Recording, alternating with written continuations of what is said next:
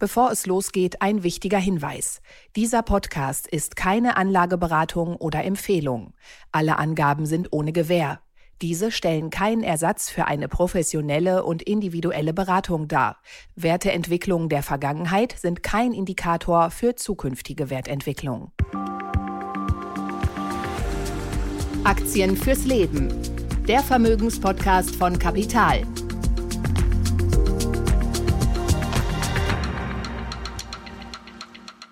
Herzlich willkommen zu einer neuen Folge von Aktien fürs Leben, dem Vermögenspodcast von Kapital. Und heute machen wir mal wieder eine besondere Folge. Ich habe nämlich einen besonderen Gast hier im Studio, nämlich Tobias Kramer. Herzlich willkommen, Tobias. Schön, dass du da bist. Hallo Timo, ich freue mich auf die heutige Aufnahme. Ja, ich mich auch. Ähm, und dass du da bist, ist ja schon mal ein wichtiges Zeichen, weil wenn du da bist, dann reden wir nicht über drei oder vier Unternehmen in dieser Runde, sondern wir reden nur über ein einziges Unternehmen und über wir einen reden, einzigen Unternehmer. Wir reden wirklich über eine Aktie fürs Leben ähm, ja. und eine, die man, die man auch wirklich, wenn man sie dann hat, äh, sein Leben lang wahrscheinlich auch liegen lassen sollte. Und ähm, ja, der, der, der Anknüpfungspunkt, den wir quasi zur Herleitung dieses Unternehmens haben, der kommt aus einem, der kommt aus einem Reisebericht, den ihr letztens bei euch im Magazin hatten. Also Reisebericht. Weiß ich nicht. Für mich, für mich las es sich an der Stelle wie ein Reisebericht, weil äh, du warst mal wieder in Paris und hast ein bisschen die, bist einfach mit Augen, offenen Augen durch die Stadt gegangen. Ja, das stimmt. Äh, mit offenen Augen durch die Stadt gegangen und hast dabei festgestellt, noch etwas nahm ich in Paris wahr, was mir zuvor nie so ins Auge gestochen war. Die Allgegenwart, und damit ist dann klar, worüber wir heute reden, des Taschen- und Modelabels Louis Vuitton. Das Logo mit dem L und dem V prangte an praktisch jeder größeren Kreuzung und Fassade. In den vergangenen zehn Jahren ist in Frankreich ein Imperium entstanden, das ein Solitär in der Unternehmenswelt ist, in einer Wirkmacht vergleichbar mit den Tech-Giganten wie Apple und Microsoft. Moet Hennessy, Louis Vuitton, LVMH, ein Konglomerat aus 75 Marken für Luxus aller Art, dessen Erfolg auch hiesige Hersteller von Alltagsprodukten inspiriert. Und das Ganze geht ja nicht nur um dieses Unternehmen LVMH, sondern es geht eben auch über die dahinterstehende Hauptperson. Und äh, das ist Bernard Arnault, ähm, wie wir im weiteren Verlauf noch lernen werden. Aus meiner Sicht des, der Vorbereitung der Sonnenkönig, das passt ja zu Frankreich, der Sonnenkönig des Compoundings. Stimmt, Sonnenkönig passt wunderbar. Es gibt ja mindestens drei Gründe, sich mit LVMH zu beschäftigen und auch ein bisschen intensiver zu beschäftigen, finde ich. Der erste Grund war die Meldung im Januar oder Dezember letzten Jahres war es, glaube ich, dass Bernard Arnault der reichste Mann der Welt plötzlich war. Und äh, was ich faszinierend fand, ich kannte Arnault, zumindest dem Namen nach, ich kannte auch das Unternehmen, aber die meisten Menschen kannten diesen Mann eben überhaupt nicht und hatten das überhaupt nicht auf dem Schirm, was dieser Mann da in Frankreich aufgebaut hatte. Ähm, er ist es inzwischen nicht mehr, weil seine Aktienbeteiligung ähm, deutlich am Wert verloren hat. Gleichzeitig die Aktienbeteiligung von Elon Musk massiv an Wert wieder gewonnen hat, ähm, die Tesla-Aktie.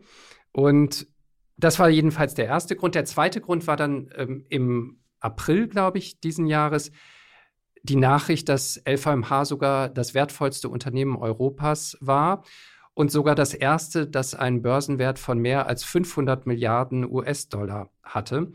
Und da haben wir gesagt, komm, also dieses Unternehmen müssen wir uns wirklich mal ganz genau anschauen. Und dahinter steht ja dann noch das dritte Phänomen, was ich wirklich interessant finde, dass diese ganze Luxusbranche, und das gilt eben nicht nur für LVMH, sondern das gilt auch für Marken wie Hermes oder wie Montclair, ähm, die boomen in einer Zeit, in der es doch der Welt eigentlich gefühlt zumindest relativ schlecht geht. Die Krisen haben massiv zugenommen. Wir hatten die Pandemie. Wir haben jetzt einen Krieg 2022 in Europa und ausgerechnet diese alten europäischen Marken boomen wie verrückt.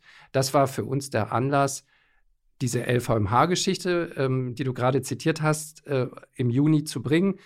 Und das ist auch der Grund, weshalb wir heute hier nochmal zusammensitzen, weil die Erfolgsstory von LVMH, die ist ja noch nicht zu Ende, auch wenn die Aktie schon mal ein bisschen wieder runtergekommen ist. Aber bevor man sich im Grunde genommen in LVMH reinarbeitet, wir haben, haben wir ein paar andere Kapitel einfach vorne wegzumachen, Weil wenn wir über eine Aktie fürs Leben reden, dann, dann fangen wir auch mal ein bisschen vorne im Leben an. Und zwar fangen wir an im Leben von dem Mann, der das Unternehmen, diese Unternehmensgruppe so aufgebaut hat, wie sie heute dasteht, nämlich Bernard Jean Etienne Arnault.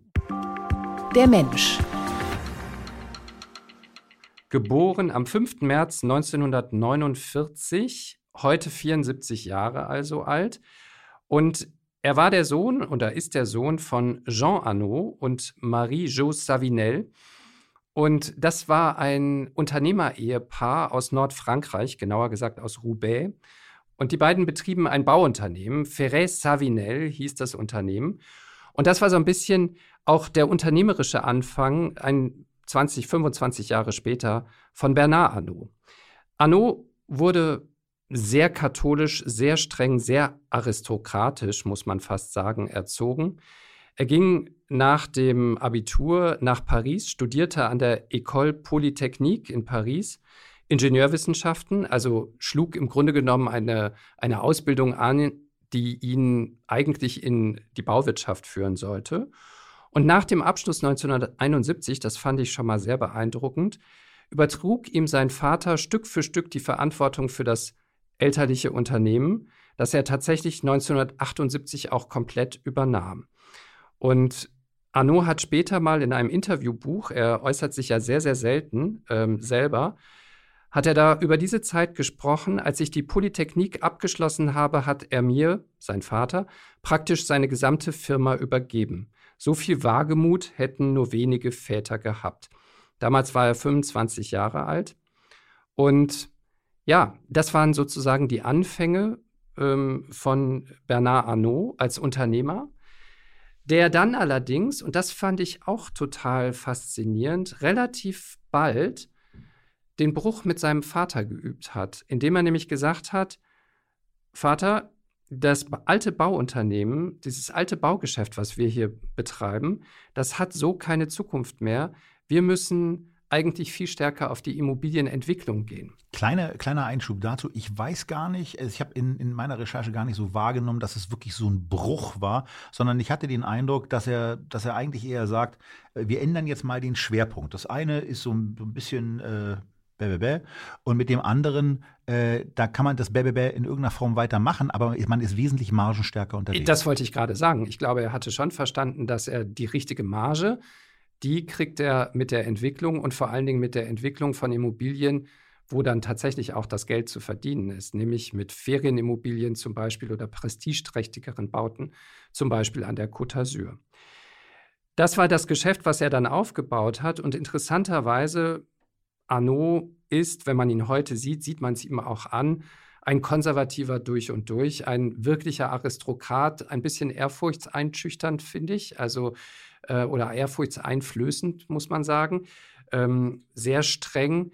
Und man kann sich schon vorstellen, wie der darauf reagiert hat 1981, als ein Sozialist, nämlich François Mitterrand, die Präsidentschaftswahl gewann.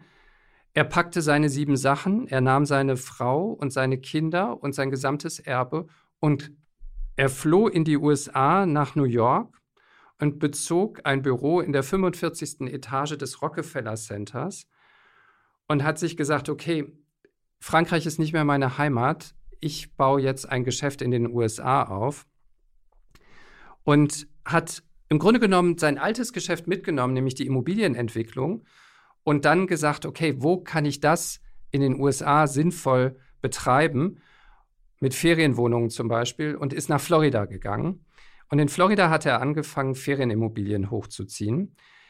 Das liest man heute, war so ein gemischter Erfolg. Ähm, er brachte, glaube ich, so ein bisschen zu sehr seine französische ähm, Perspektive in die, in die Grundschnitte, glaube ich, sagt man, ne? in, die, ähm, in die Grundschnitte dieser Wohnungen mit rein.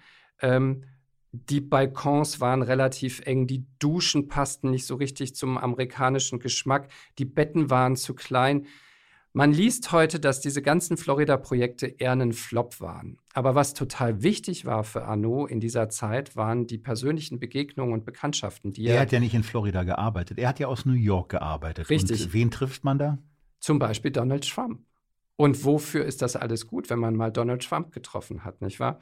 Ähm, der begegnet einem ja übrigens 2017, 18, glaube ich, wieder in den USA. In Texas. In Texas, als ähm, Bernard Arnault dort eine Fabrik eröffnet hat und Donald Trump persönlich es sich nicht nehmen ließ, da zur Eröffnung zu kommen und sich feiern ließ für Make America Great Again und die Rückkehr von Industriearbeitsplätzen nach Amerika. Aber, also, alte Freundschaft, die hält. Er hat noch einen interessanten Mann kennengelernt in den USA, nämlich Antoine Bernheim, den Chef der bis heute vielleicht mit einflussreichsten Investmentbank der Welt, Lazar, eine relativ kleine, unbekannte Bank, die aber wirklich hinter ganz, ganz vielen großen Deals in der globalen Wirtschaft steht und ähm, die damals schon natürlich in Frankreich eine, eine Riesenstellung hatte.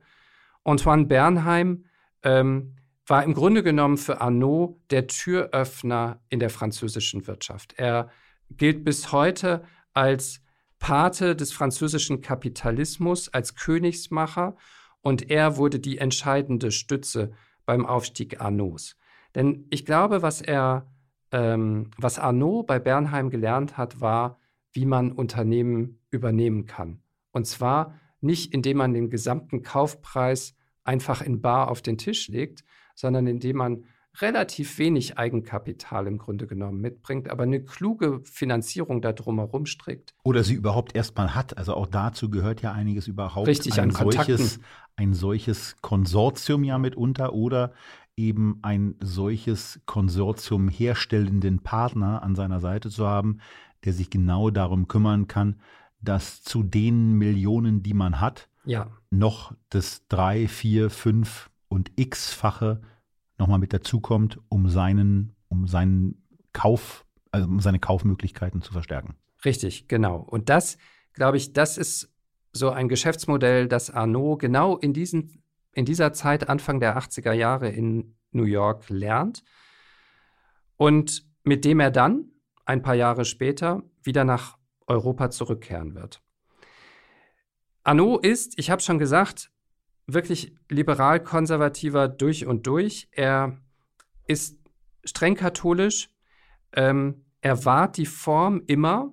Und das Interessante ist aber eben, das lernen wir, wenn wir seine, seine Unternehmensphilosophie, seine Geschichte als Unternehmer uns jetzt angucken werden. Er kann auch ziemlich rabiat sein. Er kann ziemlich durchsetzungsstark sein. Und er nimmt auch nicht immer wirklich Rücksicht auf andere und auf andere Interessen. Er kann knallhart sein. Und das ist das, was mich, du hast ja ähm, aus der Geschichte gerade zitiert, was mich wirklich fasziniert hat an ihm. Er ist der komplette Gegenentwurf zu Elon Musk. Er ist wirklich in jeder Weise optisch im Auftreten der komplette Gegenentwurf zu Elon Musk. Und Trotzdem haben sie etwas gemeinsam, nämlich diese Härte, diese Rabiatheit im Auftreten, ähm, ihre Position durchdrücken zu wollen. Und das fand ich sehr, sehr interessant, dass diese auf den ersten Blick komplett unterschiedlichen Menschen dann doch eben auch gewisse Parallelen zumindest aufweisen. Und das werden wir, ähm, glaube ich, jetzt in, der, in den kommenden 45 Minuten oder in der kommenden Stunde mal gucken, wie lange wir heute so durchhalten. Ähm, ich finde 45 Minuten ab hier sehr optimistisch. Ist sehr sportlich, ja, okay, das gebe ich zu.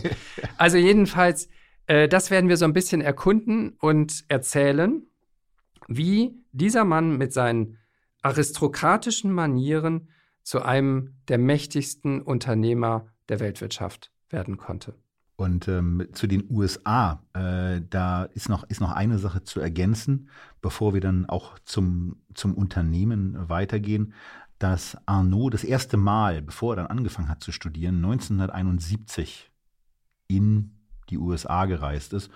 Und äh, da hat sich eine Anekdote ereignet bei einer, bei einer Taxifahrt, äh, wo, er, wo er etwas sehr, sehr früh über Brandbuilding und ähm, auch über Bewusstseinsschaffung äh, zur Macht von Marken gelernt hat, und zwar in einer ganz alltäglichen Situation. Er steigt nämlich in sein Taxi ein und fragt den Taxifahrer, der äh, nach der Beantwortung der Herkunftsfrage mit der üblichen amerikanischen Überschwänglichkeit reagiert hat, Oh, France, I love France. Was der denn von Frankreich wisse und äh, der hat dann eben, äh, auch das passiert, wenn man schon mal das ein oder andere Mal mit Amerikanern ein bisschen auch nur an der Oberfläche gekratzt hat, der wusste dann sehr, sehr wenig. Also der wusste nicht, wie der Präsident heißt, der war sich auch nicht so ganz sicher mit Europa. Ähm, und dann hat Arnaud ihn gefragt, was er denn, was er denn über Frankreich wisse. Und dann hat er gesagt, nee, ich weiß eigentlich ziemlich wenig, aber ist, alles, was ich höre, ist so toll. Und ja, dann gibt es ja noch, ich kenne Christian Dior. Und was ihn daran so fasziniert hat, ist, dass der nicht etwa gesagt hat, Dyer, wie man es auf der amerikanischen Seite nennt, sondern er hat Christian Dior gesagt. Mhm. Und wenn ein Amerikaner in einem typischen Slang im Taxi I know Christian Dior sagt, dann ist es eben etwas, wo, was sich bei Arnaud total festgesetzt haben muss, dass das etwas ist, was, was einzigartig ist. Und du hast, du hast ja vorhin äh, in deinem, oder ich habe vorhin ja aus deinem Eröffnungsstatement, aus deinem Editorial zu der LVMH-Ausgabe gelesen und dort ist diesen sehr, sehr schönen Begriff, nicht etwa eines Diamanten, sondern nein, du hast einen Solitär, äh, den, einen sehr, sehr edlen äh, Diamanten äh, angeführt und als den hat er dann auf einmal auch äh, die, die, also die Ohr gesehen, gibt nur ein kleines Problem bei der Geschichte. Diese Firma Dior war zu dem Zeitpunkt, als er sich auf einmal über LBO und also über Leveraged Buyouts und so weiter klar geworden ist, also über fremdfinanzierte Unternehmenskäufe, war Christian Dior eben nicht irgendwie einzeln verfügbar, sondern es war Teil eines wirklich großen Konglomerats namens Boussac Sans Frère. Und äh, da sind wir genau an der Stelle, äh, wo wir, wo wir quasi zu der zu dem, zu dem neuralgischen Punkt der Entwicklung von Bernard Arnault kommen. Der Unternehmer. Ja, Tobias, du hast es gesagt, Boussac ähm, war im Grunde genommen der Moment, wo Bernard Arnault, glaube ich, erkannt hat, das mit den Ferienwohnungen und den Immobilien, das ist doch nicht so seins ich gucke mir mal was anderes an, ich gehe in eine andere Branche. Vielleicht hat er sich auch 1984 immer noch an diese Episode aus dem Taxi 1971 erinnert. Auf jeden Fall, du hast es gerade gesagt, hat er offensichtlich verstanden, wie man an ein, selbst ein Konglomerat wie Boussac mit 30.000 Mitarbeitern, mit ich weiß nicht wie viele Marken Riesending. damals, ein Riesending, ein großes französisches Unternehmen, wie man sich das einverleibt mit möglicherweise begrenzten, relativ begrenzten Mitteln, sagen wir mal. Genau, aber bevor wir da hinkommen, bevor wir da hinkommen, was auch mit Boussac 1984 los war, mal gucken, was, wie kommt dieser, dieser, dieser Marcel Boussac, wie kommt der eigentlich in die Situation, dass er so ein großes Unternehmen hat und äh, dass er auch die Ohr hat. Und ähm, naja, die Ohr hat er deswegen mitbesessen und dann auch ganz besessen, weil er, weil er der Finanzpartner vor allen Dingen aber ein Schulfreund äh, von Christian Dior war. Und der, sein, sein Schulfreund, der ist 1957 komplett unerwartet gestorben. Wohl nach einem Herzinfarkt, aber da gibt es auch so ein paar verwirrte Geschichten, die da auch noch so rumgeistern, die brauchen wir ja heute nicht ähm, also jetzt machst du mich neugierig. Ja, aber das, das kann ja jeder selber noch mal nachlesen, weil das, da, da, da driftet es zu sehr aus und wir haben noch nachher noch so viele andere inter interessante Geschichten, die hier kommen, äh, wo wir nicht alles machen können. Und dann sind wir eben in der Situation, dass äh, Boussac ihm, Boussac ihm nachgefolgt äh, ist, im Grunde genommen die Unternehmenssteuerung zu machen. Aber er konnte ja nichts machen. Also äh, die, die, haben eben, die haben eben das Problem gehabt, dass sie ja irgendjemanden gebraucht haben, der das, der das Label als solches auch weiterführt. Und es gab eben einen bis dahin relativ unbekannten Assistenten im Unternehmen, der, der dann eben kreativer Nachfolger wurde und der auch Chefdesigner des Hauses Dior wurde.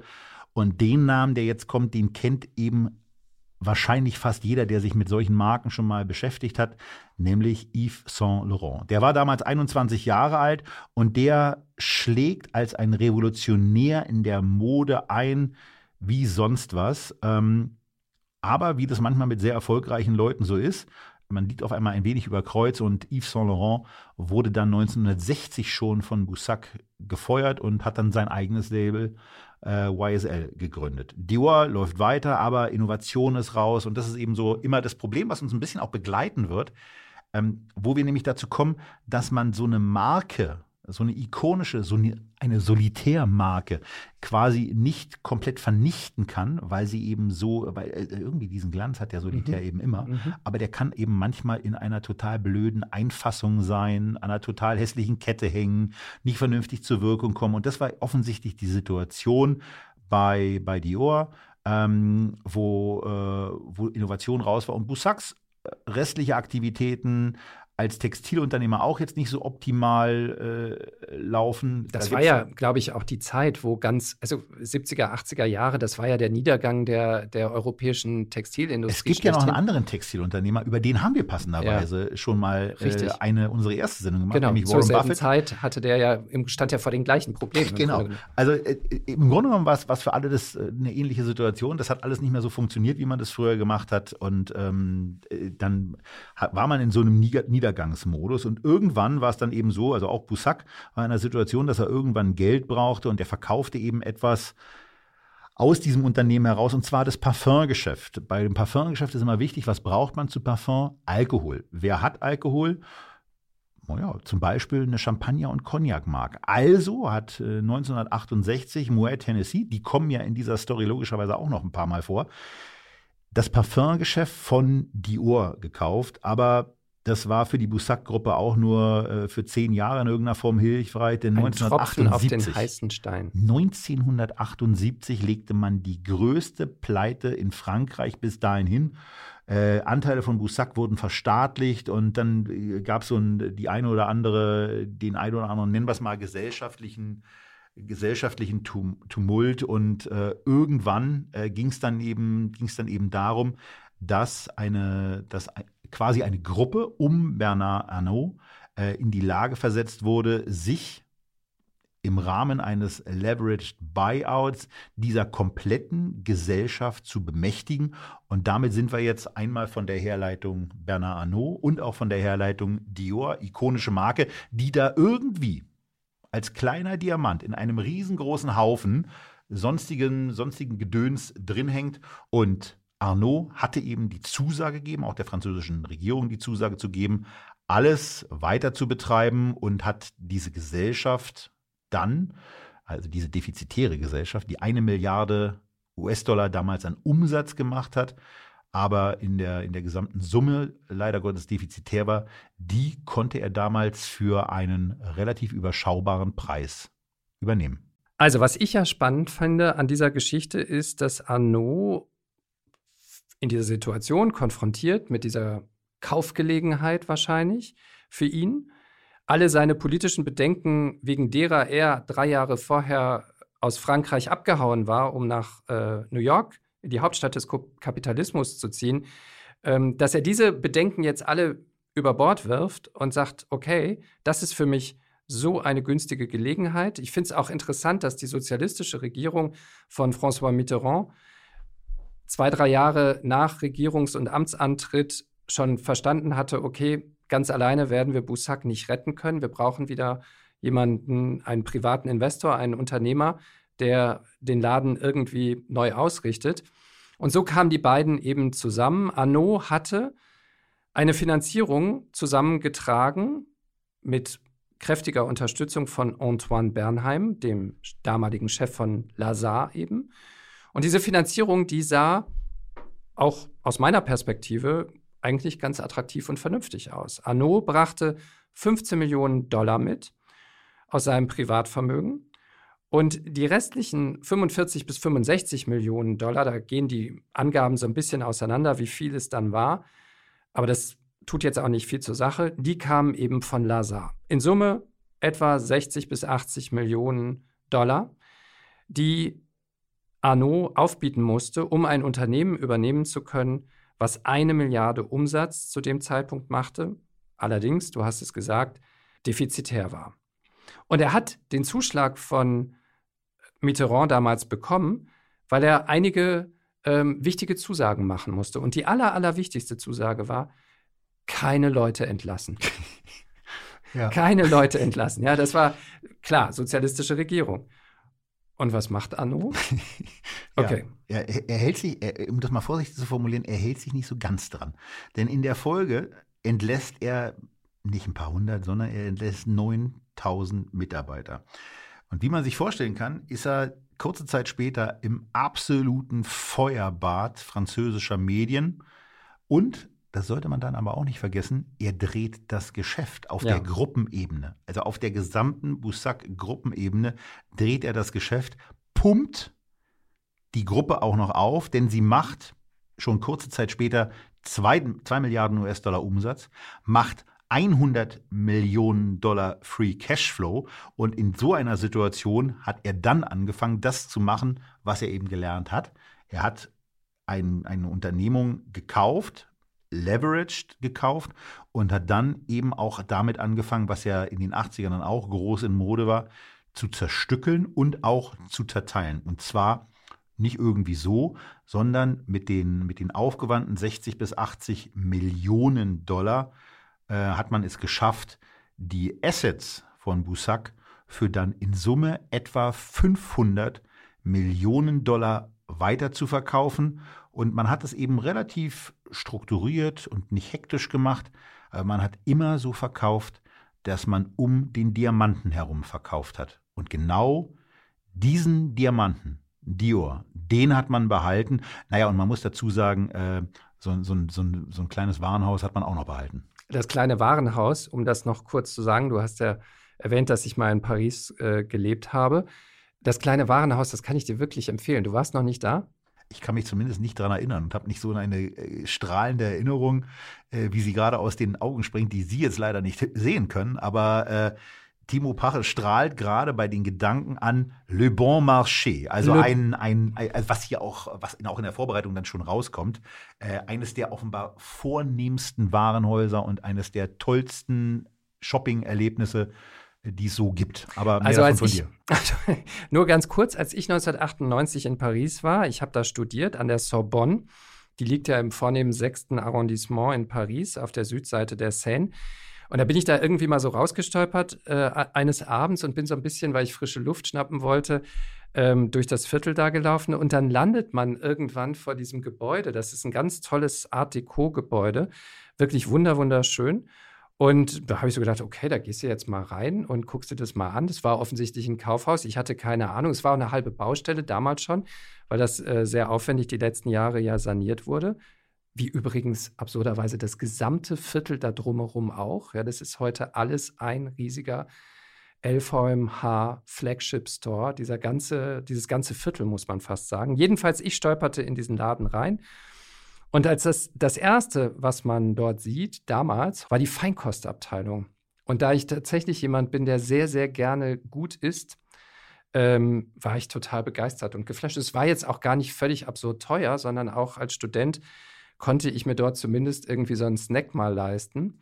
Und das war schon irgendwie sehr, sehr schön. Und, und das ist ja auch für dich dann so ein Luxuserlebnis, weil auch da richtig, als Student, also ich habe das, hab das in Berlin einfach mit Butter Lindner, was ja. auch für mich als Student immer so ein Ding war, da bin ich vielleicht einmal in der Woche oder alle zwei Wochen ja. hingegangen und habe mir ganz bestimmte Sachen gekauft. Ja. Und das war dann eben so der erste eigene Luxus, den man sich, den man genau. sich vielleicht auch mal gegönnt hat. Und das hast du eben im Le Bon Marché gemacht. Und ich wusste natürlich nicht, dass ich damals schon in die Fänge von Bernard Arnault geraten war. Aber so, exakt so ist es. Und genau so funktioniert ja tatsächlich auch sein Geschäft. Ne? Aber darauf kommen wir später nochmal. Genau, aber dieses Einfangen ja. ist, äh, ist, relativ elementar und dann auch positive Erinnerungen dann zu haben. Aber in der Tat, äh, darauf später. Also wir haben, wir haben eine Situation, wir haben äh, 1984 gehabt. Äh, wir haben die Situation, dass für mit 15 Millionen ähm, Dollar Einsatz. Eine Transaktion, äh, Transaktionen folgten von 500 Millionen Verkäufe, damit natürlich auch äh, Bank Lazare Frère sehr zufrieden war und ähm, Arnaud das hatte, was ihm eben wichtig war, nämlich Dior und äh, Le Bon Marché. Er ist ja dann, äh, also dieses Thema Warenhäuser ist ja schon etwas, mhm. da könnte man auch noch so ein, zwei, drei Geschichten äh, zu erzählen die leider auch derzeit zum Opfer fallen, weil es gibt so unglaublich viel zu erzählen. Aber wir haben jetzt eben die Situation, dass er äh, mit seiner, mit seiner Gruppe erstmal erstmal da ist und ähm, also mit den Zahlen von 22 einfach mal gesprochen, die Groupe Arnaud Agache, die hält 97,5 Prozent von Christian Dior. Und ähm, naja, dann äh, passierte aber noch etwas äh, so ein paar andere Sachen geschahen eben noch in der französischen Wirtschaft.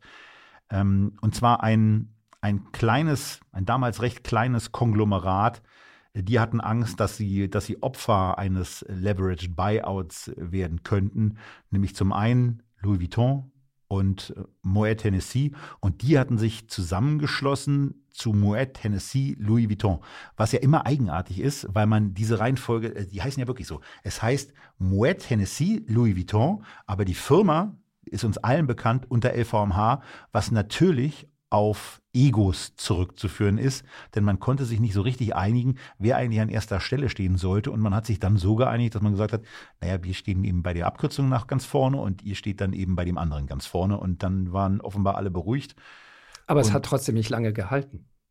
Nee, äh, der Zusammenschluss, der hat, äh, also auch dieser, dieser Burgfriede hat nicht, äh, hat nicht so richtig lange gehalten, was auch an völlig unterschiedlichen Herkünften ähm, und äh, Historien lag und auch vor allen Dingen an, an Business-Einstellungen. Da muss man, da muss man schon mal bei, bei Louis Vuitton anfangen. Die sind vielen wahrscheinlich vor allen Dingen äh, mittlerweile aufgrund dieser, ihrer ikonischen Geschäfte in Innenstadtlagen bekannt, aber ihren, ihren ersten wirklichen Boom, den hatten sie als Hersteller hochwertiger Reiseutensilien, die die damals neuen Reiseformen Schiff und Bahn ähm, ja, vernünftig behandelt haben, denn die Koffer, die waren widerstandsfähig, die waren Wasser, die waren luftdicht.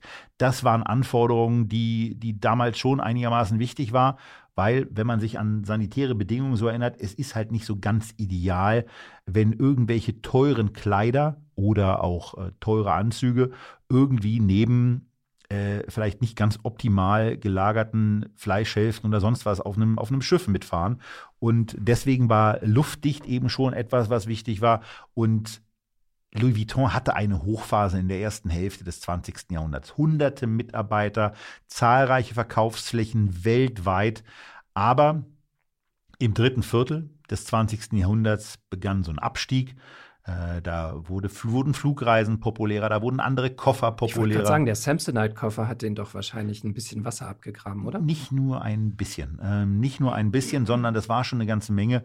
Und Mitte der, Mitte der 70er Jahre gab es dann nur noch zwei Boutiquen, 60 Mitarbeiter und man hatte so etwas, etwas über 10 Millionen Dollar Umsatz. Und dann kam ein Vuitton-Schwiegersohn ans Ruder, äh, nämlich Henri Racamier. Ich hoffe, ich spreche das richtig aus. Ja, klingt sehr gut. Ähm, und der erkannte etwas sehr, sehr Spannendes, was für LVMH, für Dior, für Bernard Arnault total wichtig werden sollte. Nämlich zum einen erkannte er, dass es eine Internationalisierung nach Osten geben müsse, weil Asien kaufkräftiger wird. Ähm, man hat einfach äh, schon so Mitte, Ende der 70er spüren können, dass sich in China was tut.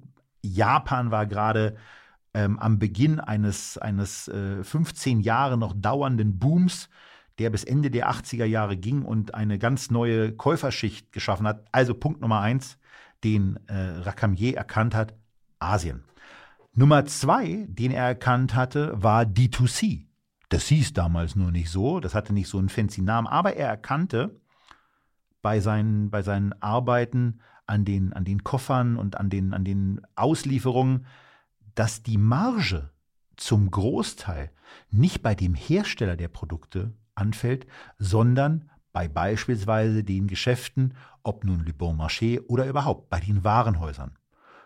Und da hat er dann gesagt, Moment mal, das ist ja ein bisschen, das ist ja ein bisschen eigenartig. Das können wir doch besser machen. Das können wir doch anders machen, weil wir haben exklusive Produkte. Warum verkaufen wir unsere exklusiven Produkte dann nicht einer exklusiven, von uns gesteuerten Atmosphäre?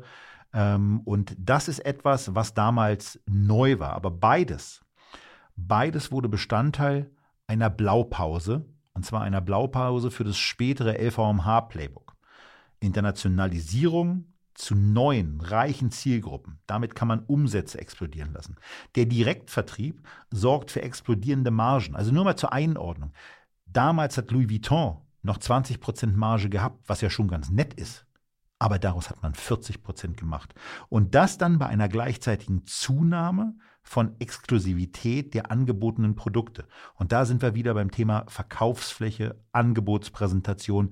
Jeder, der schon mal in einem Louis Vuitton-Laden war, hat das Laden, darf man wahrscheinlich, also jeder, der schon mal in einem Louis Vuitton-Geschäft äh, Einlass, ge Einlass gefunden hat, ähm, wird, das, wird das kennen und andere, andere Dinge äh, kennt jeder, der hier zuhört, wahrscheinlich auch. Nämlich beispielsweise, wie sieht eigentlich so ein Apple so ein Apple Store von innen aus. Microsoft hat im Moment äh, die Sachen wild adaptiert. Am Kudam gibt es einen, äh, äh, Huawei Store. Es gibt einen Neo Brand Store. Also all das ist im Grunde genommen darauf zurückzuführen, wie positioniere ich, wie positioniere ich meine Marken, wie schaffe ich das alles. Und naja, dann war es eben so, dass er mit diesen Maßnahmen äh, wirklich auch richtig was bewegt hat. Ich hatte gerade gesagt, Mitte der 70er Jahre 10 Millionen Dollar Umsatz. 1984 waren es schon 143 Millionen Dollar Umsatz. Man war börsennotiert, man brauchte ja auch Geld, um diese neuen Stores zu kaufen. Das ist ja dann, also das kann man nicht alles aus dem, also man kann schon alles aus dem Cashflow machen, es dauert dann nur länger. Und äh, das hat äh, Rakami eben nicht gemacht. Und 1990 war dann die Situation 125 Geschäfte, circa eine Milliarde Umsatz äh, in Dollar, die man da schon gemacht hat. Und das war eben so die Situation, wo man aber eben börsennotiert war und die Situation hatte, dass man äh, als Familie nicht mehr die Mehrheit an Louis Vuitton gehalten hat und deswegen ein bisschen Angst hatte, dass man jetzt vielleicht übernommen wird. Und da ist man ähm, auf eine andere bekannte Marke aus Frankreich gestoßen, die ein ähnliches Problem äh, zu haben glaubte. Und das war Moet Hennessy. Genau, das war Moet Hennessy. Und ähm, die, haben, ähm, die haben sich dann mit Louis Vuitton tatsächlich zusammengeschlossen, jeweils zu 50 Prozent. Und ähm, sie haben das getan, weil sie dachten, dass sie zusammen stärker sind und geschützt sind gegen eine feindliche Übernahme von außen. Und ähm, für Bernard Arnault war das wahrscheinlich der hat das erstmal interessiert zur Kenntnis genommen und sich gedacht, okay, wenn ihr das glaubt, dann prüfen wir das mal. Dann sind wir genau in der Situation, dass die sich zwar zusammengetan hatten, aber nicht so richtig nachgeprüft hatten, ob sie eigentlich so richtig gut zusammenpassen. Und das, äh, wir hatten das eben schon ganz kurz bei Moet Hennessy Louis Vuitton, was abgekürzt LVMH heißt, was ja, was einen ja wirklich jedes Mal durcheinander bringt. Und man war auch nicht so richtig einig, wie dieser Produktvertrieb eigentlich läuft, weil Louis Vuitton hat in sehr exklusiven Stores seine Produkte vertrieben. Und naja, so ein Champagner, den kriegst so Moet, Supermarkt. Den kriegt man auch im Supermarkt und darüber hat er dann offenbar ein bisschen Sprüchlein gemacht. Und das kam dann wiederum bei der Familie Moet Hennessy nicht so gut an. Und äh, so wurde man sich, so entfremdete man sich ein, ein wenig und befürchtete auch, was passiert eigentlich, wenn die andere Seite schwach wird? Was passiert eigentlich, wenn wir zwar zusammen 50 Prozent haben oder mehr als 50 Prozent, aber wenn sich jemand mit 20, 30 35 Prozent in die Gesellschaft reinkauft und dann Louis Vuitton oder die Familie Moet Hennessy überzeugt. Und davor hatten beide so ein bisschen Sorgen. Also nach, den, nach dem, was ich so wahrgenommen habe, mhm. war es offenbar Alain Chevalier von Moet Hennessy zuerst. Und der hat sich dann an eine etwas ungewöhnlichere Marke gewandt. Das versteht man tatsächlich überhaupt nicht aus Sicht eines Franzosen. Er ist ja. nämlich nach Irland gegangen zu Guinness und ähm, hat denen im Grunde genommen angeboten, sich an diesem kleinen Luxuskonglomerat, das es damals war, LVMH, zu beteiligen. Zunächst mit 3,5 Prozent und daraus werden aber dann relativ schnell 12 Prozent. Ja, was er, was gar nicht intendiert war von Chevalier, sondern ähm, Guinness hat sich das Ganze angeguckt und fand es dann deutlich interessanter. als ihr eigenes ähm, Biergeschäft. Als, als, nein, nicht, nicht als das eigene Biergeschäft, sonst hätten sie wahrscheinlich noch mehr kaufen wollen. Aber die haben dann gesagt, na, wir machen das anders, wir nehmen nicht nur 3,5 Prozent, sondern wir, wir kaufen mal 12. Genau, so. Und jetzt kommt eben nochmal Bernard Arnault ins Spiel, der sich das Ganze schon angeguckt hat und gesagt hat, na, das finde ich aber auch interessant. Der ist wiederum zu Guinness gegangen, 1988, und bietet denen an, lass doch ein Joint Venture machen, 60-40, 60 ich, 40 ihr, und wir übernehmen 24 Prozent von LVMH. Und das löst dann tatsächlich eine ziemlich spektakuläre Übernahmeschlacht aus, weil Racamier und Chevalier, die beiden eigentlichen Eigentümerfamilien, finden das natürlich überhaupt nicht lustig. Verbünden sich dadurch wieder. Zwischenzeitlich war ja auch Racamier schon ein bisschen äh, in, der, in der Situation, dass er, dass er sich, dass er sich nach einem Partner umgeguckt hat und ja lustigerweise genau durch diese Nummer, ja. den Bernard Arnault erst reingebracht hatte. Also Racamier fühlt sich zurückgesetzt, holt Bernard Arnault rein. Bernard Arnault greift zum Telefonhörer oder steigt in ihn, ja, keine Ahnung, äh, äh, setzt sich auf jeden Fall mit Guinness zusammen, bildet dieses Joint Venture und auf einmal haben die zusammen 24 Prozent. Arnault mit 60 Prozent steuert das Ganze und Racamier und Chevalier stehen so ein bisschen doof da und gucken in der Tat auch ähm, ja, gesellschaftlich ein bisschen blöd aus der Wäsche. Genau. Und statt jetzt aber einfach zu sagen, okay, Leute, wenn ihr euch das anders vorgestellt habt, dann höre ich auf, kauft er einfach immer weiter Aktien. Anno. Und hat tatsächlich irgendwann ähm, so viele Aktien, dass er da ziemlich gut durchregieren kann, was, glaube ich, eine Besonderheit des französischen Gesellschaftsrechts ist, oder? Ja, also da, da gibt es irgendwas im französischen Kapitalmarktrecht, was dann offenbar äh, vor allen Dingen so 4, 33, 34, 35 Prozent wichtig werden lässt. Äh, das wird an verschiedenen Stellen äh, dann immer wieder zur Sprache gebracht. Und ähm, ich habe ja äh, früh darauf verzichtet, äh, mich besonders intensiv mit Juristerei zu beschäftigen. Ich nehme sowas dann eben einfach mal zur Kenntnis und äh, denke mir, zur, zur Relevanz in dieser Geschichte wird es wahrscheinlich nichts, äh, nicht so Besonderes äh, ja, weiterhin beisteuern. Aber wir sind eben in einer Situation, dass es Arnaud gelingt, 1990 in der Tat in der Situation zu sein, dass er in dem Unternehmen äh, die zentrale Figur ist und damit alle Grundlagen gelegt hat, eine international agierende Luxusgruppe, Luxusholding zu schaffen, die nicht, ganz wichtig, die nicht wie ein Raider, also diese, diese Zerstückeler, die Dinge dann einfach kauft und dann aufteilt, sondern der sich Dinge kauft, sie integriert, sie weiterentwickelt, sie profitabler macht und zu einem noch größeren Ganzen werden lässt also es ist mehr als ein Nukleus, äh, den er hier rausgearbeitet hat. Und ähm, äh, diese Geschichte ist eben hier, dass es 1990 quasi, dass man 1990 in der Situation angekommen ist, noch nicht ganz was die Beteiligung, das dann nochmal, das wäre wahrscheinlich Zusatzmaterial für drei Podcasts, ähm, dass man aber 1990 in der Situation ist, dass man jetzt äh, quasi die, die Gruppe hat, dass man über die Geschichte mit, ähm, mit Dior, denn die sind ja, die ist ja die Gesellschaft, die die wesentlichen Anteile von LVM erhält, äh, dass man hier äh, reingehen kann und jetzt eben diese Luxusgruppe entwickeln kann. Und Du hast gerade gesagt, er macht es nicht wie ein Raider. Bei Bussack war es ja so, dass er wie so ein Raider ja. das Ding im Grunde genommen filetiert hat. Weil er den Solitär haben wollte. Ja, richtig, genau. Und jetzt konzentriert er sich tatsächlich auf Luxus. Ne? Er hat Dior, er hat das dieses kleine komische Kaufhaus. Und er hat Louis Vuitton Moet Hennessy oder Moet Hennessy Louis Vuitton. Das machen wir jetzt. Das, das verwirrt echt total. total. Ist, aber man kann sich schon vorstellen, dass die sich darüber auch komplett zerstritten haben. Ne? Also ich ich habe ich hab in den, äh, ohne Witz, ich meine, ich habe ein paar Echtgeld-TV-Sendungen schon zu dem Thema gehabt und ich habe mich immer gewundert, warum Christian mit Moet Hennessy immer anfängt und dachte, was, was, was, warum, das ja. steht doch FMA. Und bei, der, bei der Lektüre, äh, bei der Lektüre habe ich dann eben festgestellt, aha, okay, ähm, der hat sich, äh, also der, der weiß nicht nur, wie man es korrekt aussieht, wahrscheinlich hat er sich auch ein bisschen mit der Geschichte schon mal beschäftigt. Ähm, und in, in diesen Teil der Geschichte bin ich eben bisher nicht eingestiegen, sondern ähm, jetzt haben wir es, jetzt haben wir es eben hier, dass er 1990 diese, diese Gruppen, diese Gruppe geschafft hat. Und da geht es vor allen Dingen ähm, um, um eine Sache, die er in dieser Gruppe macht, was man mit mehreren Marken dann eben auch schnell machen kann, nämlich er schafft Synergien. Ja, er skaliert. Ne? Richtig. Ne? Er skaliert.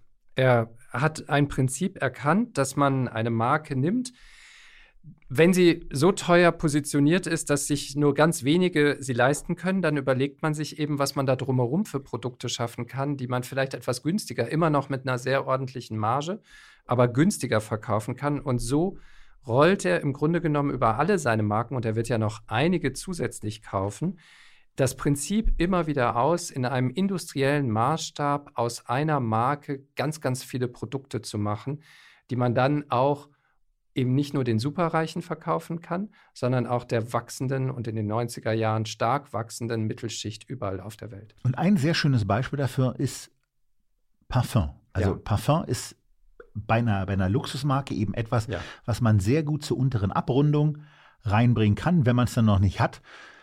Das ist etwas, was es bei äh, Louis Vuitton gibt. Jetzt gehen wir ganz, ich gehe ganz kurz auf eine andere Marke ein. Ähm, das ist Hermes, die machen, die machen das auch. Da gibt es auch einen äh, ein, ein, ein sehr äh, schönen Duft, äh, der dann aber eben auch 200 Euro kostet, äh, wenn man, wenn man die Flasche haben will. Dafür auch mit einer mhm. ordentlichen Menge, aber 200 mhm. Euro sind eben auch Geld aber man ist quasi schon mal in irgendeiner Form mit dabei und man, man hat das erste Mal vielleicht auch eine äh, Hermes-Verpackung in der Hand, man hat eine besondere Wertigkeit und man fühlt sich ja auch durch dieses regelmäßige Ansprechen einer solchen Marke dann in irgendeiner Form vielleicht auch adressiert und so ein bisschen wohlig und man sieht die Anzeigen und man sieht bestimmte Taschen, die bei Hermes eben signifikant ikonischer sind, als sie es bei Louis Vuitton sind. Aber Louis Vuitton hat das eben auch an verschiedenen ja. Stellen. Bestimmte Taschen haben ein, ein wahnsinniges Alleinstellungsmerkmal, sind gerade bei, bei Twents total beliebt, werden da gerne getragen. Ähm, die, die Marke und das Logo hat eine wahnsinnige Ausstrahlung. Und äh, also Parfum ist eine Sache, die äh, am, am unteren Ende eben total Sinn macht, obwohl es gar nicht so richtig das untere Ende ist. Das untere Ende wäre ja für mich eher dann ein Schlüsselanhänger normal, aber das ist ein anderes Thema. Aber zum Thema Synergien muss man eben auch sagen, da geben, ergeben sich verschiedene Sachen. Synergien gibt es eben, und die gibt es da eben wirklich. Und Arnaud setzt das eben, exekutiert es. Wenn wir darüber sprechen, dass es 75 Häuser in, innerhalb von LVMH mittlerweile gibt, dann ist es eben so, dass man im Marketing massive Einkaufsvorteile hat. Dass man den Herausforderungen der heute für uns alltäglichen Globalisierung durch die Kapitalstärke wesentlich besser begegnen kann. Also wenn wir beide uns jetzt mal zusammenschließen würden und wir sagen, wir fahren nach Frankreich, kaufen da irgendeine aus den, aus den so nicht ganz optimal laufende Champagnermarke und verschulden uns da bis zur, bis zur Halskante und sind dann in der Situation, dass wir dann aber eigentlich Werbung machen müssen, dass wir die internationalisieren müssen. Das könnten wir gar nicht kapitalmäßig so ohne weiteres stemmen, ganz abgesehen, dass uns die Management-Skills dafür wahrscheinlich fehlten. Aber für die ist es eben im Grunde genommen Klacks. Die sehen, da ist was, das können wir positionieren, das können wir aufwerten und wir kommen ja noch auf so ein paar Geschichten, wo man das macht und auf einmal ergeben sich Vorteile. Also auch Kapitalvorteile, weil man so eine große internationale Expansion eben einfach mal so aus dem Cashflow bezahlen kann. Ähm, dann haben wir das Thema Stärkung von Kontrolle im Vertrieb. Dadurch erhöhen sich wiederum, also auch durch D2C, in dem Moment, wo du früh damit anfängst und EVMH hat früh damit angefangen, lernst du auf einem ganz anderen Level. Du kriegst im direkten Kontakt mit und nicht über Reports von liegen gelassenen, nicht verkauften Handtaschen. Warum ein Handtaschenmodell vielleicht nicht funktioniert. Also, da erhöhst du deine, dadurch erhöhst du deine eigene Kompetenz äh, durch, durch, durch Kenntnis über Kundenbedürfnisse. Und ähm, im Übrigen auch dieses Thema Durchsetzen, das Durchsetzen von Shop-in-Shop-Konzepten, das kommt ja dann auch noch. Wir, wir, kennen es ja beim KDW und in, in, ganz vielen Kaufhäusern ist ja mittlerweile üblich, dass die quasi nur noch ein Vermieter sind, ein Vermieter von Flächen, wo es dann unterschiedlichste Modelle, ob nun ähm, Erlöspartizipation oder eben wirklich Zahlung einer Miete, ähm, diese Vertriebskosten, die man früher hatte, wo man aber nicht Herr seiner Ware war, das äh, diese Mieten werden jetzt zu Vertriebskosten und da steckt man, da stellt man eigene Leute hin und ähm, das, das ganze KDW oder, oder zumindest mal so verschiedene Etagen vom KDW sind im Grunde genommen Zeugnis dessen, wie sich auch das Thema Warenhäuser geändert hat, dass ein Warenhaus nämlich heute eigentlich mehr eine parzellierende Vermietungsgesellschaft für Luxusmarken oder für andere Marken ist, je nachdem, um was, was für eine Lage es sich handelt. Was ich ja äh, faszinierend finde, wenn man durch diese Einkaufsstraßen wie in Berlin den Kudamm geht oder ich war vor ein paar Monaten mal in Prag, da gibt es das, kann man sich das genauso in der Haupteinkaufsstraße angucken, ist, dass LVMH eigentlich der größte Mieter inzwischen auf, in diesen Lagen ist. Das, äh, weil alle diese Marken haben ihre eigenen Shops. Synergien gibt es übrigens auch im Bereich der Einkaufsmacht, weil da überlegt ja. man sich natürlich schon mal, wenn jemand 30 oder 50 Prozent des Erdgeschosses vom KDW anmietet. Und da reden wir ja über Marken ja. wie Louis Vuitton, da reden wir aber auch über Tiffany und noch verschiedene andere, die dann eben überall da ihr ihren kleinen, ihr kleines Brandfleckchen haben. Das wollte ich gerade sagen. Da, da siehst du erstmal, was da alles dazugehört. Also Christian Dior haben wir jetzt schon mehrfach, Louis Vuitton hatten wir mehrfach, aber auch so Marken wie Celine, Löwe, nicht die alten Fernseher, sondern es ist auch eine Modemarke. Rimowa, kommen wir nachher nochmal drauf zurück. Ähm, Kenzo, Fendi, Guerlain, Aqua di Parma. Es gibt eigene Boutiquen von Aqua di Parma.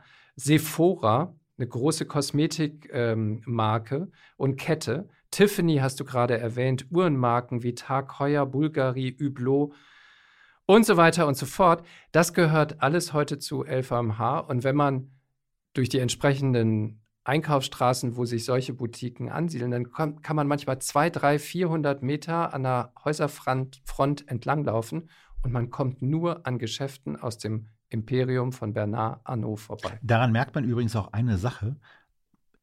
LVMH ist nicht auf, die, auf den letzten Effizienz Cent oder auf den letzten Effizienzprozentpunkt optimiert, sondern es wird sehr viel auch dafür investiert, dieses, dieses Scheinen ja, äh, von genau. der Marke zu befeuern, ja. genau durch solche Stores. Und natürlich wird garantiert hingeguckt, was macht so, ein, äh, so was macht so eine Fläche ja. dann eigentlich an Umsatz, an Umsatz pro Quadratmeter. Da werden die wahnsinnigen Metriken haben. Aber durch die Vielzahl der Geschäfte, der, die Vielzahl der Marken haben sie einen extrem genauen Überblick darüber, was eigentlich an bestimmten Punkten möglich sein sollte und haben eben eine sehr, sehr tiefgehende Kenntnis, also es muss eine Spitzen-Excel-Tabelle sein, mhm. äh, haben sehr, sehr tiefgehende Kenntnis darüber, was man für solche Flächen auch bezahlen kann, was ihnen auf der einen Seite eben auch Vorteile bringt, weil man möglicherweise an dem einen oder anderen Punkt eine völlig irrational erscheinende Miete bezahlen kann, weil man da der Überzeugung ist, ja, ja, das mögt ihr so sehen, die ihr da Kaffee verkaufen wollt, aber wir wollen hier, wir wollen hier was ganz anderes verkaufen. Ähm, nämlich, nämlich vielleicht gar keine Handtaschen, sondern vielleicht soll es an der Stelle an, um irgendwas anderes gehen. Ist vollkommen egal. Aber da ist eben auch genau bei dem, bei dem Mietthema etwas, wo man eben früher Vertriebskosten in Kaufhäusern hatte, die einem, die viel zu hoch waren. Und jetzt hat man kalkulatorische Mietkosten, äh, auf der man eigene, eigenes Personal den Verkaufsjob auch machen lässt. Und was da ja auch drin steckt, ist, und das ist ja keine Selbstverständlichkeit für so ein Konglomerat, dass die Marken alle ihren eigenen Auftritt behalten. Also der Kunde, der besonders vielleicht jetzt nicht auf, äh, auf Louis Vuitton-Taschen steht, sondern vielleicht mehr auf Rimowa oder auf vielmehr auf eine Tag Heuer als eine Bulgari, der soll das ja gar nicht merken, dass das alles Teil von LVMH ist sondern genau. der soll ja denken, das ist alles eine Schweizer oder italienische Handwerkskunst, die gar nichts zu tun hat mit einem großen französischen Weltkonzern. Und das finde ich, das ist sogar etwas, was andere Unternehmen vielleicht auch so ein bisschen lernen können von, ähm, von einem Konzern wie LVMH, wie man es schafft, einerseits ganz viele unterschiedliche Marken unter einem Dach zu verbinden und andererseits ihnen gleichzeitig diese Einzel Einzigartigkeit und Strahlkraft zu bewahren, dass man nicht sagt, man mischt alles zusammen in einen Gemischtwarenladen, sondern nein, man lässt die auch mal einzeln dastehen.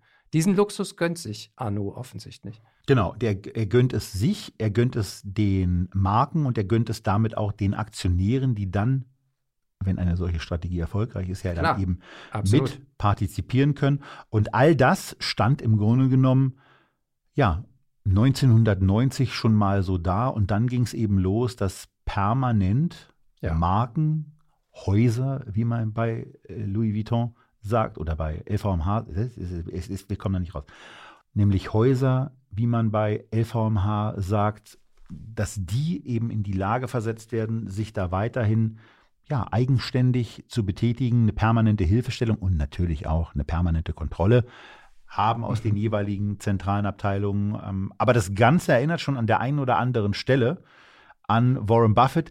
Ich habe nur den Eindruck, dass Arnaud deutlich enger führt und die Zügel bei den einzelnen Marken deutlich fester hält und äh, auch stärker die Richtung vorgibt, als es Warren Buffett tut. Ja, das Interessante ist ja auch, es ist ja alles in, in, in der Hand seiner Familie. Er hat ja noch nicht mal groß externe Manager da. In, hat er natürlich auf den einzelnen Marken schon, klar. Aber am Ende schickt er als erstes immer irgendwie eines seiner Kinder da rein und die müssen den Laden erstmal kennenlernen und da einsteigen. Und im Grunde genommen auch täglich wieder zurück nach Paris pendeln und Bericht erstatten, wie das da eigentlich läuft. Aber wollen aber zwei Dinge mal ganz kurz sagen. Es gab natürlich auch Sachen, die sind schief gegangen. Die haben nicht so richtig geklappt. Und es gibt da zwei herausragende Beispiele für, die wir jetzt ähm, auch mal kurz abhandeln wollen. Das eine ist Gucci, das andere ist die schon angesprochene Marke Hermes. Und ich fange mal, ich mal mit dem Thema äh, Gucci an. Also da hat ja möglicherweise jeder oder viele haben den Film House of Gucci gesehen. Und äh, so als der Film endet, äh, so kurze, kurze Zeit später, da war es dann eben einfach so, dass, dass die Familie im Grunde genommen raus war aus diesem Unternehmen und eine Investmentgesellschaft, nämlich Investcorp, äh, die hatten damals 100 Prozent von, von Gucci und die hatten sich das so für 200 Millionen Dollar einverleibt. Und die waren eigentlich bereit, das zu verkaufen. Und Arnaud war da dran. Arnaud war da dran und ähm, die waren in der Unternehmensprüfung, also in der Due Diligence, wie es ja so schön heißt. Und Investcorp wollte 400 Millionen Dollar haben und Arnaud hat sich das mit seinem Team durchgerechnet und er ist zu dem Ergebnis gekommen, also eigentlich ist Gucci ehrlicherweise nichts wert. Es ist, äh, es ist nichts wert und ähm, Investcorp hat dann Domenico De Sole zum CEO berufen und der hat in dem Unternehmen angefangen, ein bisschen aufzuräumen. Ähm, Kosten waren vorher schon gespart worden. Das ist bei so einem Label dann immer ein Problem, weil wenn du nur Kosten sparst, dann hast du irgendwann keinen mehr übrig, der Kreativität ausstrahlen kann und auch so eine Marke mit Kreativität aufblasen kann. Dann gab es eben noch einen letzten verbliebenen Designer bei Gucci und den hat er zum Creative Director gemacht. Ja, und ähm, der ein oder andere wird den Namen schon mal gehört haben. Der Name dieses Creative Directors war Tom Ford. Und Tom Ford hat äh, Erfolg und Profitabilität zu diesem Unternehmen zurückgebracht, weil er die Verkäufe mit seinen Kreationen, mit seinen Kollektionen äh, so dermaßen gesteigert hat, dass sich Dom und Tom, also Domenico De Sole und Tom Ford, die danach äh, dann zusammen agiert haben in diesem Unternehmen, äh, das Ganze, das Ganze wirklich sehr, sehr erfolgreich gemacht haben. Und kurze Zeit später war es dann eben so, dass Gucci an die Börse gebracht wurde und dann eben eine Marktkapitalisierung von drei Milliarden US-Dollar hatte. Also für 400 Millionen hatte es Arnaud nicht gekauft. Domenico De Sole beruft Tom Ford äh, zum Creative Director und ein paar Jahre später steht das Unternehmen mit einem Unternehmenswert von drei Milliarden US-Dollar da. Ich glaube, er hat dann später sogar nochmal versucht, ähm, Gucci zu übernehmen. Und das hat dann nicht geklappt, weil der französische Milliardär, sein Kollege quasi, François Pinault, auch gesagt hat, nee, die Marke will ich haben. Na, wir kommen ja, wir kommen ja gleich zu der nächsten Firma, ähm, nämlich Hermes, wo ja auch so ein bisschen so die Eigenarten von Bernard Arnault deutlicher und nochmal punktierter zum Tragen kommen.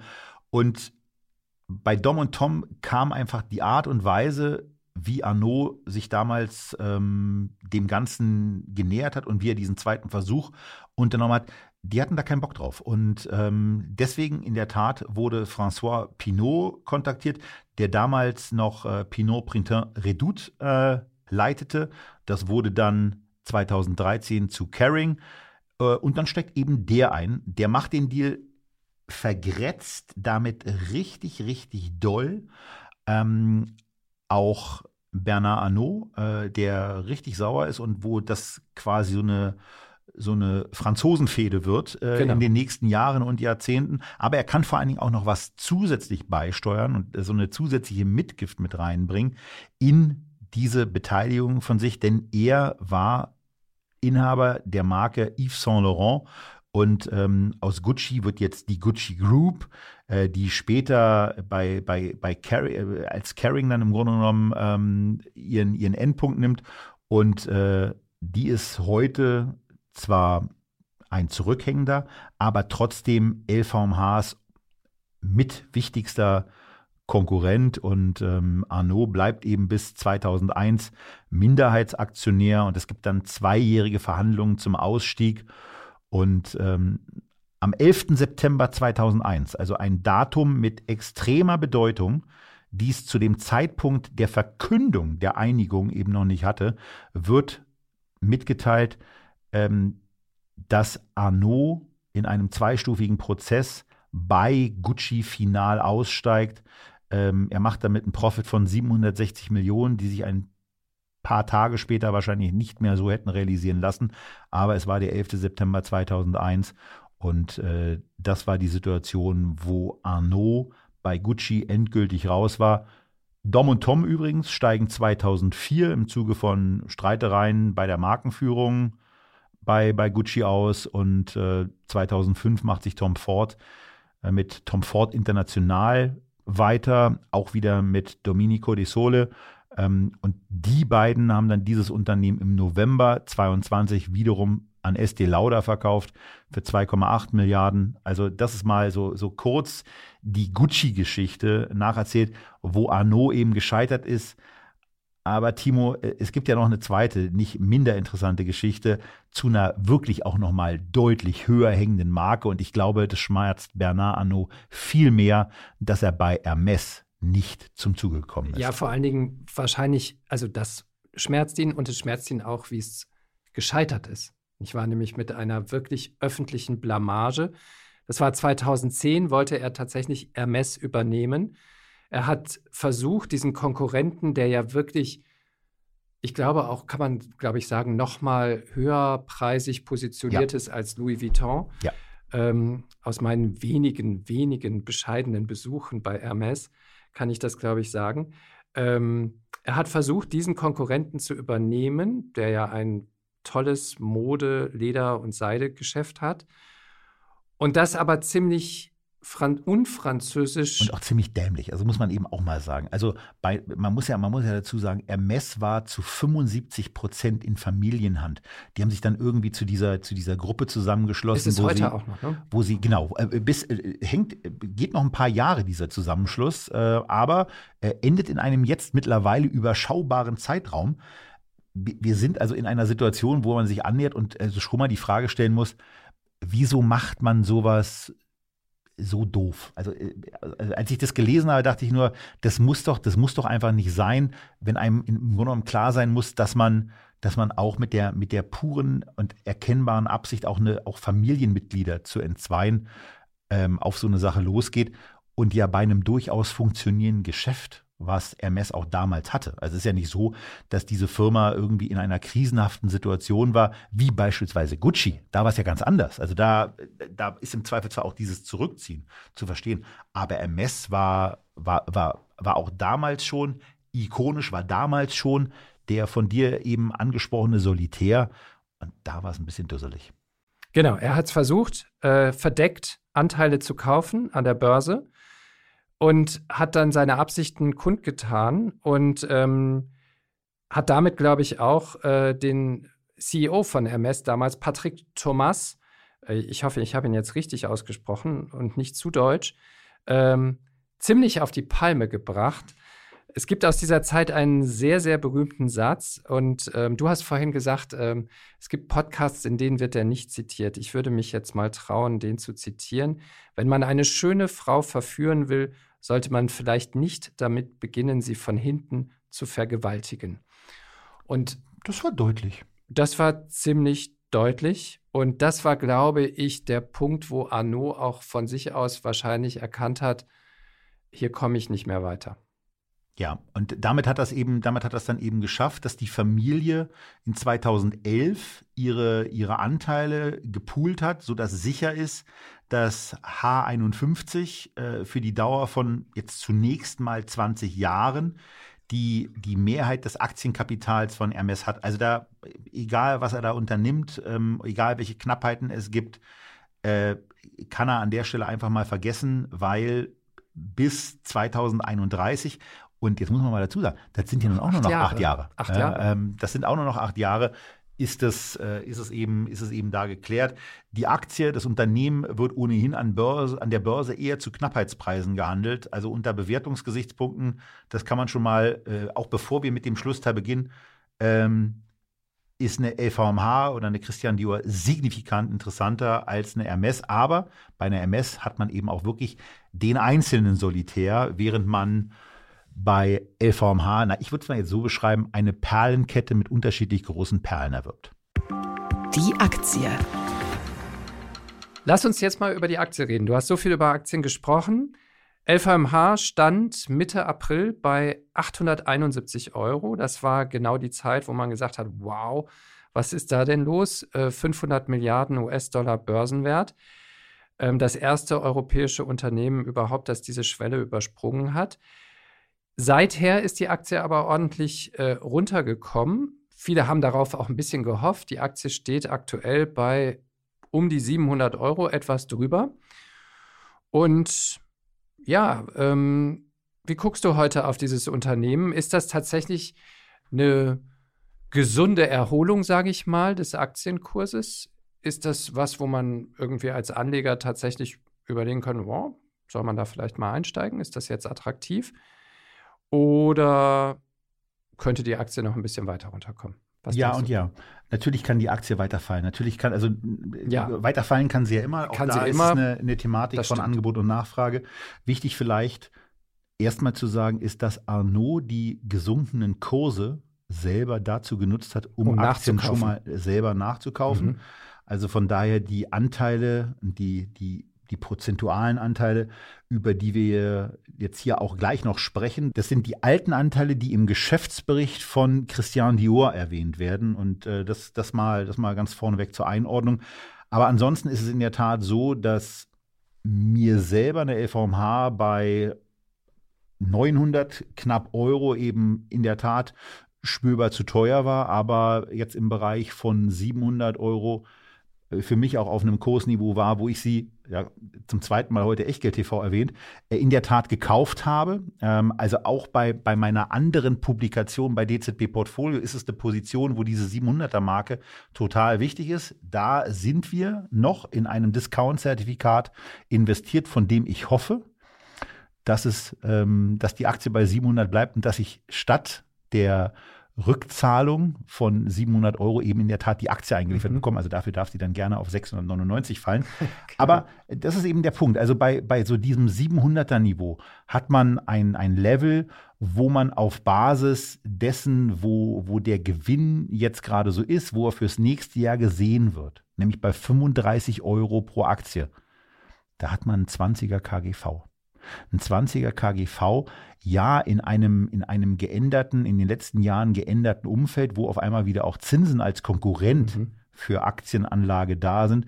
Aber das ist zumindest wieder nicht dieses Niveau, wo die Aktie dann bei über 900 und mhm. bei bestimmten Gewinnzahlen, die noch nicht so mhm. klar waren, äh, notiert hat. Denn man muss ja dazu sagen, zwischenzeitlich, seit die Aktie um, um die 900 Euro stand, hat sie auch nochmal Halbjahreszahlen reportet. Das Ganze sieht sehr, sehr gut aus. Also der, die, die Umsätze sind in einer sehr, sehr guten Entwicklung. Man hat es ja auch beispielsweise geschafft, in kürzester Zeit die heute nicht zu besprechende, weil das kann jeder, jeder auch gerne nachlesen, Übernahme von Tiffany zu einem wirklich preiswerten Deal zu machen, weil mittlerweile so viel Gewinn dort erwirtschaftet wird, dass man eben äh, rückblickend nur noch ein ganz, ganz knapp zweistelliges KGV bezahlt hat. Also liegt im Moment bei einer Tiffany für sich betrachtet auf Basis der Gewinne, die jetzt mittlerweile erwirtschaftet werden und auf Basis des Preises, den man damals bezahlt hat. 16 Milliarden, ne? ja, 16,2 hat man zuerst geboten und sich dann nochmal äh, um 400 Millionen nach unten gehangelt in einer nicht so unbedingt rühmlichen Nummer von Arnaud. Äh, man, hat 15, rechnet, man hat 15,8 ne? bezahlt. Ja, aber auch da muss man dann ja. immer fragen, zu welchem Preis. Ähm, weil auch Tiffany hat dann irgendwelche Maßnahmen ergriffen. Also auch das war, war eine unnötige Extrakurve. So lernt man eben auch immer mal wieder was ein bisschen dazu. Aber hier auch, was die Prognosen anbelangt, äh, die Gewinne werden, werden einigermaßen positiv gesehen. Auch die Dividendenentwicklung wird positiv gesehen. Also vor dem Hintergrund ist die LVMH-Aktie jetzt aus meiner persönlichen Sicht attraktiv bewertet. Und wer sie noch nicht hat, der macht auch da wieder aus meiner persönlichen Sicht mit einer Blickrichtung drei bis fünf Jahre nicht wirklich was falsch, wenn er sich die jetzt kauft. Es sei denn, er hat eine fundamental andere Meinung äh, zum Thema Luxus und das kann man im Übrigen auch haben. Ja, wenn man mal in den Louis Vuitton Store geht und da bestimmte Ketten sieht, die da verkauft werden, mhm. wenn man auch die sorry, äh, in London selber gesehen, ins leicht schwachsinnig tendierende Tischtenniskellen, Yogamatten oder sonstigen Unfug so sieht. Also da muss man dann auch sagen, also dieses, dieses von dir ja angesprochene ja. Abrunden des Angebots, was wir ja auch schon ja. durch Parfum vertieft haben, das zeigt bei Louis Vuitton schon mitunter merkwürdige ja. Blüten und ähm, da muss man dann auch mal sehen, möglicherweise kommt es auch da mal zu irgendwelchen Umsatzstagnationen, zumindest kurzfristig. Aber auf lange Sicht ist bei einem, bei einem 20er KGV auch in früheren Höherzinsphasen äh, das eine ganz, eine, ganz gute, eine ganz gute Situation gewesen, sich an dieser Aktie zu beteiligen. Das ist, ähm, aber das ist ja tatsächlich die spannende Diskussion. Ne? Also zwei Punkte dazu nur. Der eine, äh, du hast es gesagt, kommt dieses Konzept an seine Grenzen, kommt dieses Konzept des Ausrollens, des immer neue Produkte um eine Marke herumschaffen, die möglicherweise so als Einstiegs, ähm, als Einstiegstür irgendwie genutzt werden können. Parfums, Schlüsselanhänger, keine Ahnung, Pantoffeln irgendwann von Louis Vuitton. Ähm, oder die gibt es wahrscheinlich schon. Golfsticks, diese, diese Dinger, die man in den Stimmt. Boden macht, um, ja. um ja, ja, ja, Golfball absolut. abzuschlagen. Total. Äh, äh, äh ja. Man hängt da und denkt sich so, das ist jetzt, ist jetzt ein Scherz. Genau. Also kommt dieses Konzept irgendwann an Grenzen, überlebt es sich, vielleicht implodiert es auch mal, weil es die Marke auch ein Stück weit beschädigt. Das ist die eine Frage, die man ja diskutieren kann. Und die andere ist diese große Asienabhängigkeit der Marke. Ne? Also ähm, hat dieses Modell in China mit seiner großen, zugegeben großen, immer noch großen Mittelschicht und wachsenden Mittelschicht, hat dieses Modell dort Handtaschen und alles Mögliche verkaufen zu können, noch eine große Zukunft angesichts einer Regierung, die sehr, sehr stark auf Repressalien widersetzt, die ähm, politisch an diesem ganzen Luxusgeschäft oder an diesem ganzen Luxusleben der Mittelschicht in China und der Oberschicht in China eigentlich kein Interesse mehr hat oder zumindest es einschränken will, kommt das irgendwann auch mal in die Bilanzen von Louis Vuitton an. Und ich glaube, das ist ja zumindest ein Grund, warum der Aktienkurs in diesem Jahr tatsächlich um 15, 20 Prozent runtergekommen.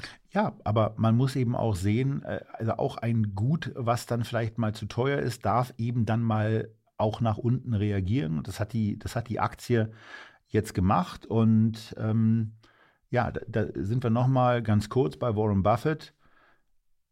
Price is what you pay, Value is what you get. Und man bekommt hier eben ein sehr, sehr werthaltiges Unternehmen mit einem unglaublichen Markenportfolio für, ein, für einen wirklich aus meiner Sicht fairen Preis. Ähm, natürlich kann die Aktie noch mal auf 650, kann auch auf 600 gehen, kann in irgendwelchen komischen Extremfällen auch noch tiefer fallen und hoffentlich ist man dann liquide mhm. und kann möglicherweise und kann noch mal ein bisschen nachkaufen. Ja, ja immer, immer ja. in der entsprechenden Dosis für das eigene Portfolio.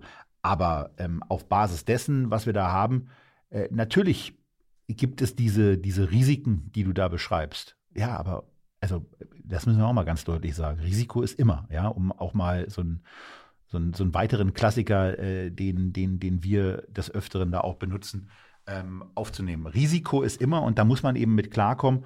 Und äh, das betrifft im Übrigen auch das Thema Bewertungen äh, von Aktien. Aber da möchte ich auch noch mal daran erinnern, da ist Hermes in einer ganz, ganz anderen Situation, äh, was die Bewertungsrelation ja. anbelangt, ja. weil sie einfach viel, viel teurer sind. Hier ja.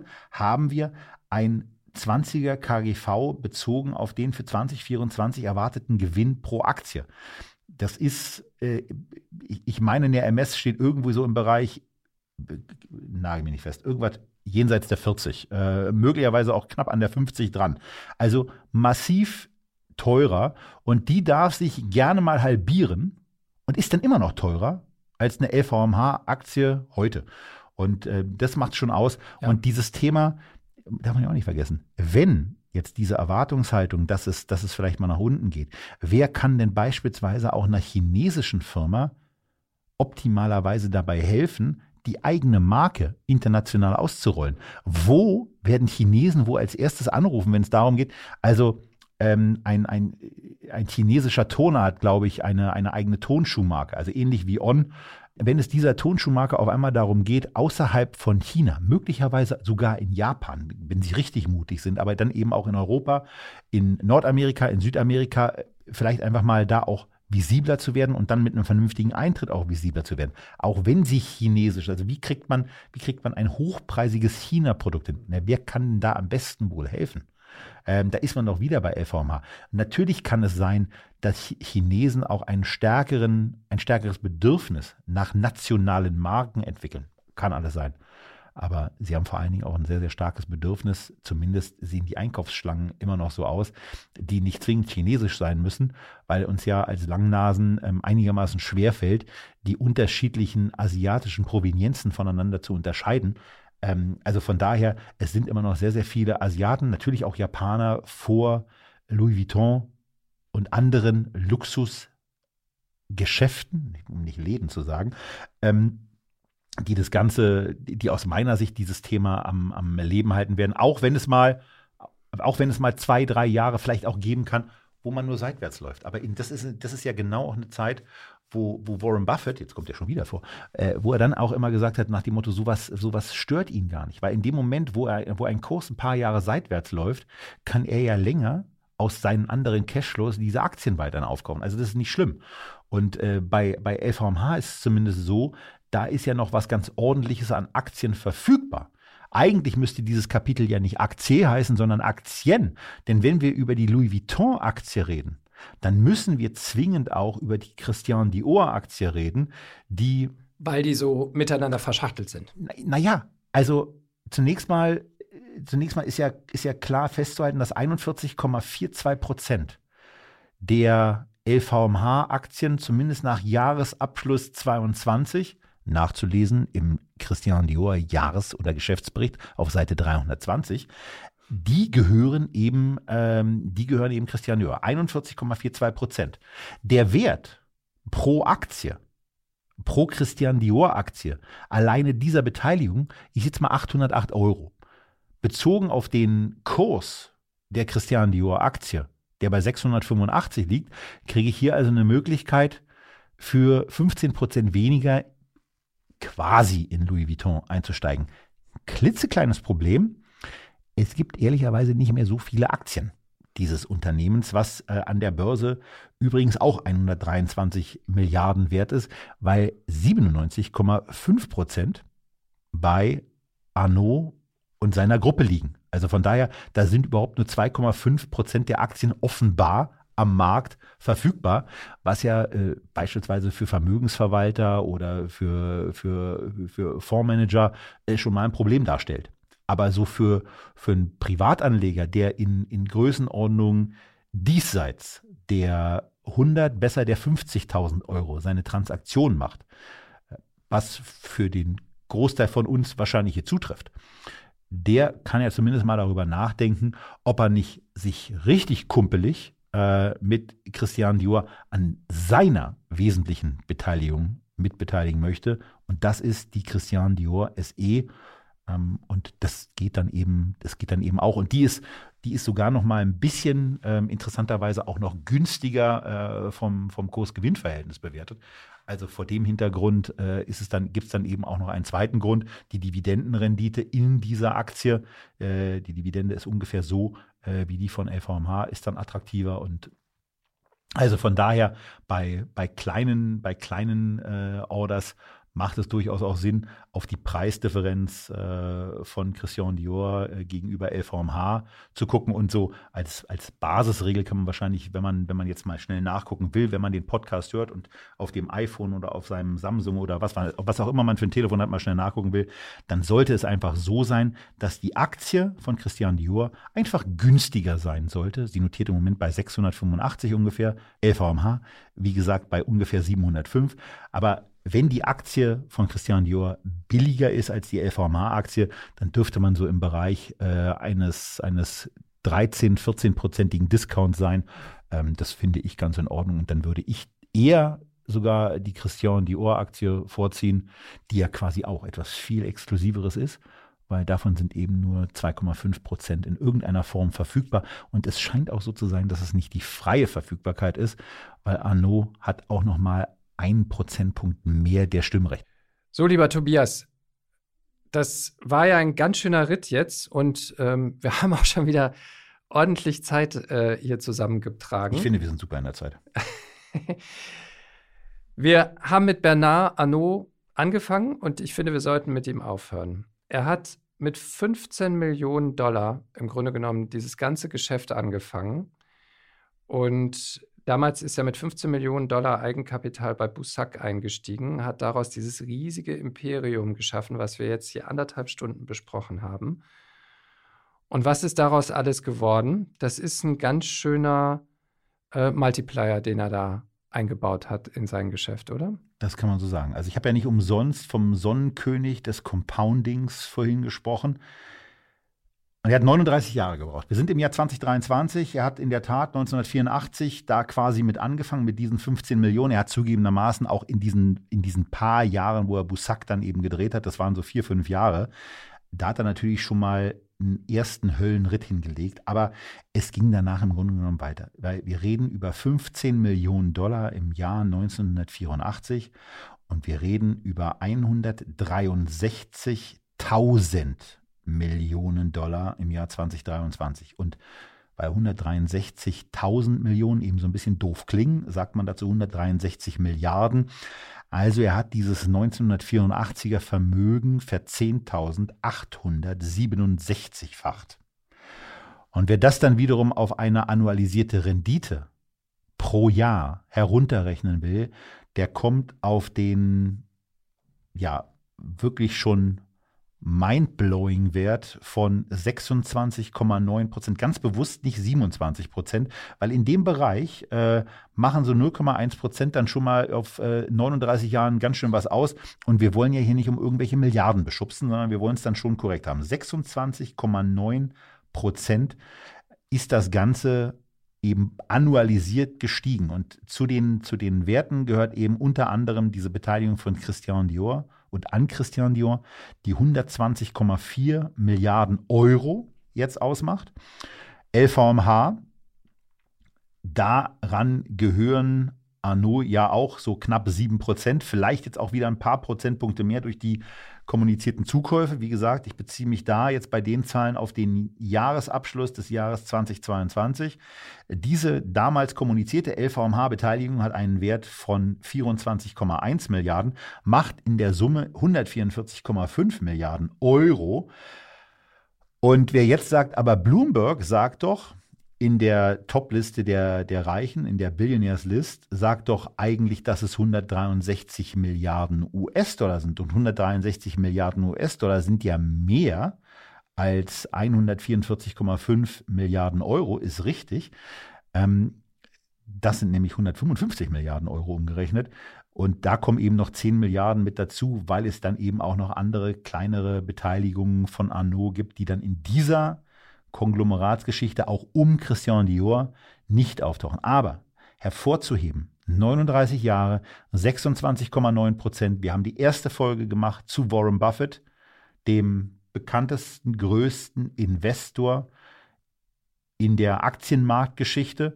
Und da nochmal zur Erinnerung, dass Warren Buffett es für die Partnerschaftsmitglieder, die gesagt haben zum Zeitpunkt, als er die Partnerschaft aufgelöst hat, wir beziehen für unser Geld für 43 US-Dollar Berkshire Hathaway Aktien, also die Aktie, die heute 512.600 US-Dollar wert sind.